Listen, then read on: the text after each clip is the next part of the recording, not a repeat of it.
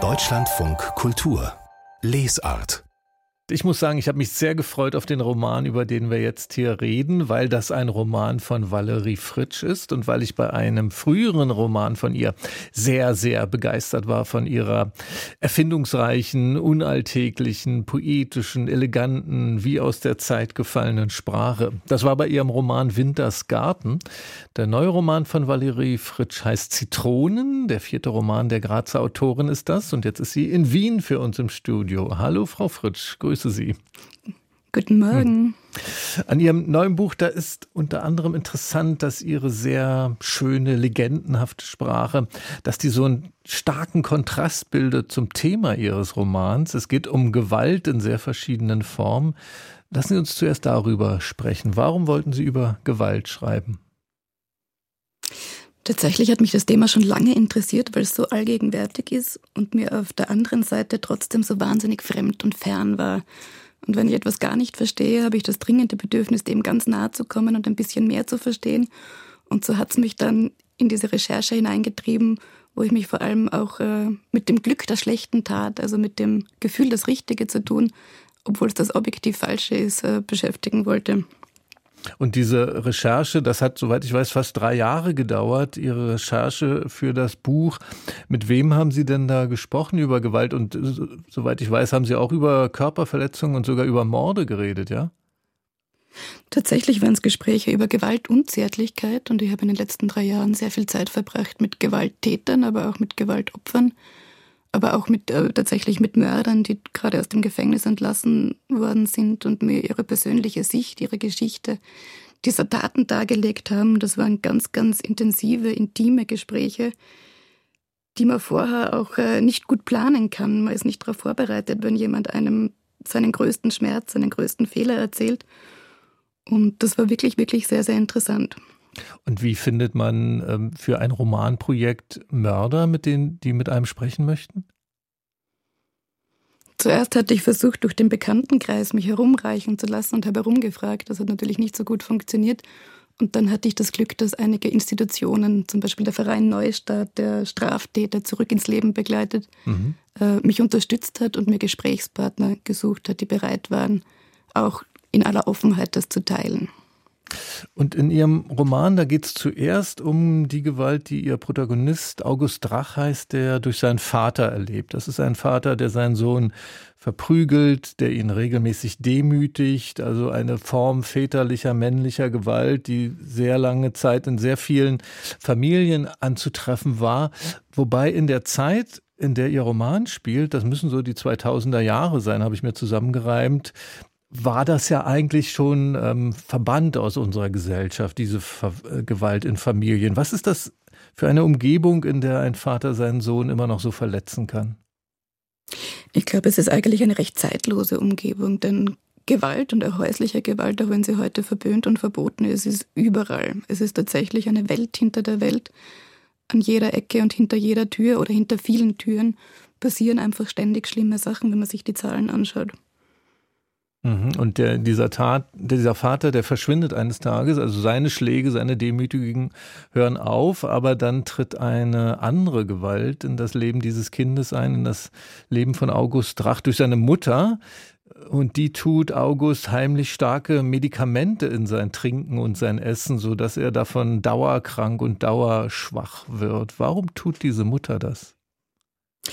Diese Mutter, äh, Lilly Drach, leidet augenscheinlich am Münchhausen-Stellvertreter-Syndrom, eine Art von Störung und Krankheit, wo vor allem Frauen, also eine weiblich dominierte Krankheit, ihren Kindern oder ihren Schutzbefohlenen äh, Medikamente ins Essen mischen oder sie absichtlich verletzen und krank machen, um sie dann aufopfernd, liebevoll, sie übermuttern zu pflegen, weil sie sich davon Bewunderung versprechen, weil sie sich selber damit besser spüren, weil sie ihr Inneres damit regulieren können das ist natürlich eine besonders perfide Form, weil sie kommt in der Gestalt der Liebe, ist aber eine ganz, ganz schlimme und hinterhältige Gewalt. Sie sprechen davon, als ob es das äh, als Krankheitsbild so richtig gäbe und äh, durchaus öfter vorkäme. Mir kam das im, in dem Buch vor wie eine krasse Erfindung von Ihnen.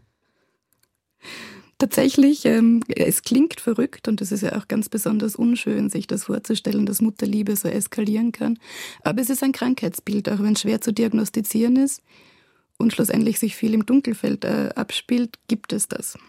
Und ist das für Sie ähm, über diese konkrete Geschichte hinaus, diese Liebe einer Mutter zu einem Kind, ähm, die eine Form von Gewalt ist, eine Form von Einsperren auch des Kindes und Wegschneiden von Lebensmöglichkeiten, ist das für Sie auch eine Metapher für etwas anderes noch?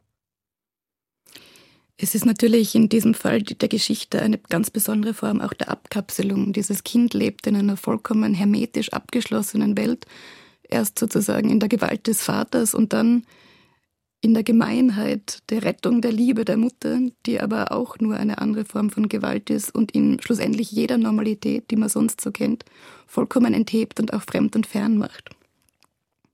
Ihr Roman hat ein Motto, ein Motto, also hat zwei Motti und eins stammt von Imre Kertész, also dem ungarischen Literaturnobelpreisträger. Ich lese das Motto mal vor, das lautet, jedes Leben richtet sich an jemanden und insofern und nur insofern ist es ein sinnvolles Leben, wenn auch den Sinn des Lebens selbst völlige Finsternis umgibt. Und dieses Motto, was, wo man ja eigentlich sofort sagen würde, ja klar, jedes Leben richtet sich an jemanden und insofern ist es sinnvoll. Wenn man dieses Motto allerdings jetzt auf die Mutter anwendet und ihren Umgang mit ihrem Sohn, wird das sofort völlig unheimlich, oder? Das ist richtig, ja. Auch wenn man den Vater anschaut und der Gewalt tatsächlich über das Kind, das diese Gewalt erfährt, wird ständig verfügt. Und diese beiden Menschen richten ihr ganzes Leben an ihn und versuchen sich äh, an ihm aufzurichten, benutzen ihn ausschließlich. Und da bekommt die Sinnhaftigkeit dann gleich eine ganz, ganz andere Bedeutung, die einem wirklich bang macht. Mhm. Das ist die Welt, diese Eltern, die Welt, aus der August Drach kommt. Wie er dann als erwachsener Mensch mit diesem Gepäck lebt, wie er dann auch liebt oder zu lieben versucht, wie es mit ihm und seiner Mutter weitergeht, davon erzählen Sie. Und ich glaube, davon sollten wir nicht zu viel verraten. Oder was meinen Sie? Was möchten Sie vielleicht davon andeuten?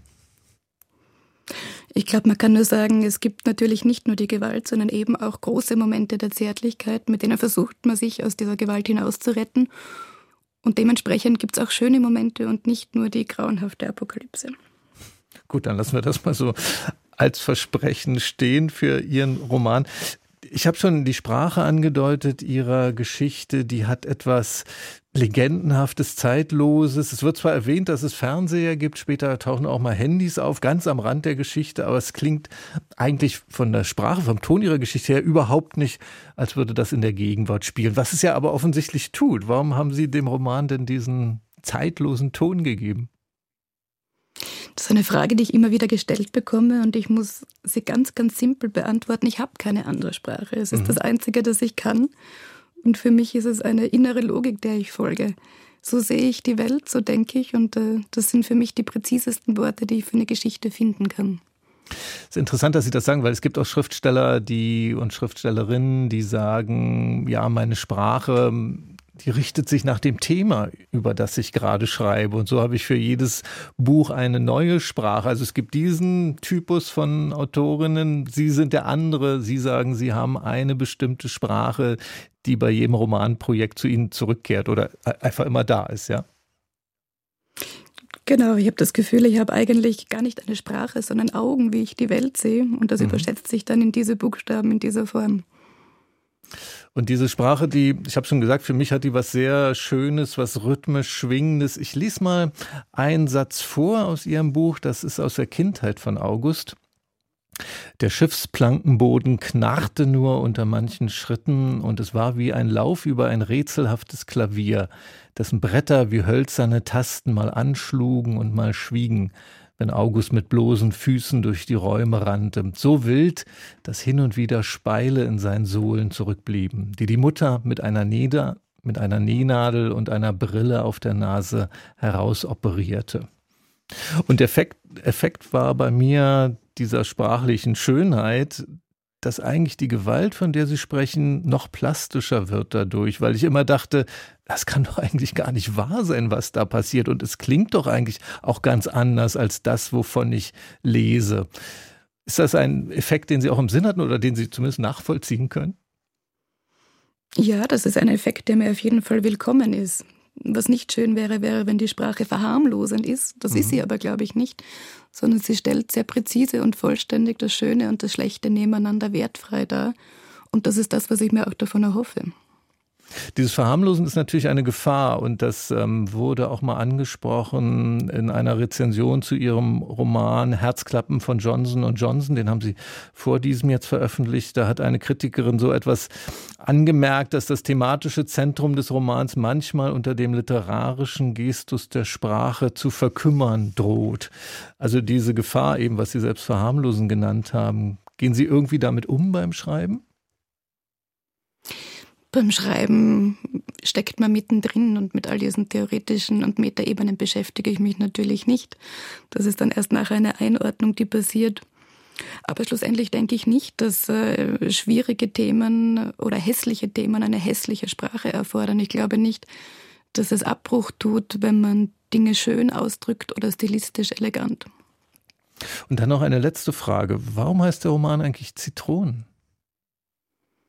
Die Zitronen sind vielleicht die kleinen Hoffnungsträger, die wie kleine gelbe, herrliche Planeten ähm, sommerlich und südlich hin und wieder am Himmel prangen, an denen man sich ein bisschen aufrichtet.